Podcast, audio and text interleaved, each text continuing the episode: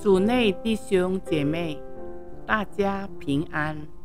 今天是二零二二年四月十三日，圣周礼拜三。主题是你的道路又公义又真实。启示录十四章十八节至十五章四节。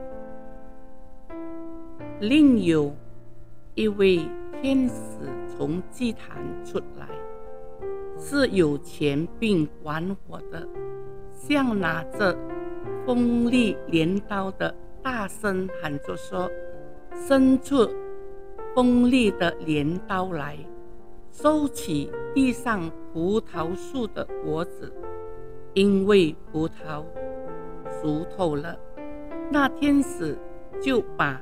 镰刀向地上飞去，收起了地上的葡萄，扔进上帝愤怒的大杂酒池里。那杂酒池在城外被踹大，有血从杂酒池里流出来，长到马的脚环那么高。约有一千六百斯他地那么远。我看见在天上有另一扫头，大而解其，就是七位天使掌管末了的七种灾难，因为上帝的烈怒在这七种灾难中发尽了。我看见防护有惨然火的玻璃海，又看见那些生了那兽和兽像，以及托名字的数字的人，都站在玻璃海上，拿着上帝的竖琴，他们唱上帝仆人摩西的歌。和羔羊的歌说：“主全能的上帝啊，你的作为伟大又奇妙；万国之王啊，你的道路又公义又真实。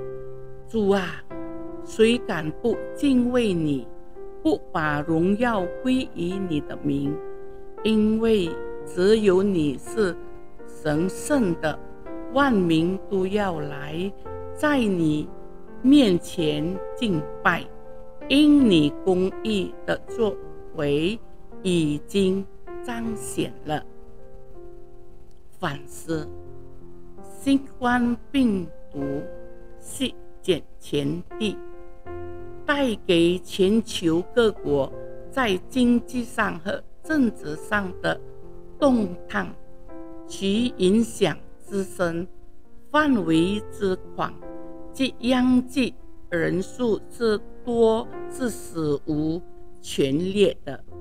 世上从没有像新冠病毒那样让全球所有国家都无法避免的灾难，让不敬的思想，天使。开镰收国的时候，是否已然领到？我们岂能不敬畏他？然而，被称为上帝名下的子民，却可以在这场灾难中发出信心的凯歌，高唱摩西而羔羊的得胜之歌。并宣告万国万民都要来敬拜上帝，因基督是万国之王，世上没有一个国家不是他所统管的。透过疫情在全球的蔓延，上帝要按他全知全能彰显他伟大。又奇妙的作为，把他那公义又真实的道路指给世人看。人若远离了上帝，就必自食其果，如同始祖亚当和夏娃一样，没有听从上帝的吩咐，吃了不该吃的禁果。世人都偏行己路，行自己眼中看为善恶的事，并歌颂条条大路通罗马以外，在的两善来掩盖内心的邪恶，既不公义也不正色，即便是好行为，也无法。达到上帝公义的标准，唯有靠上帝的爱子耶稣基督在十架上的使命，成就了上帝救赎的奇妙之恩，才能满足上帝公义的要求。耶稣基督死后第三天复活的奇妙作为。已经清楚地指出，他就是唯一的道路、真理和生命，因为唯有他是神圣的，不再归于朽坏。使徒行传十三章三十四节，因先知以赛亚早已预备了，我要与你们立永业。就是应许给大卫那可靠的慈爱。看哪，我已立他做万民的见证，立他做万民的君王和发令子。看哪，你要召集数不认识的国民，数不认识的国民要喷向你，这都因耶和华你的上帝。因以色列的圣子已经荣耀你了。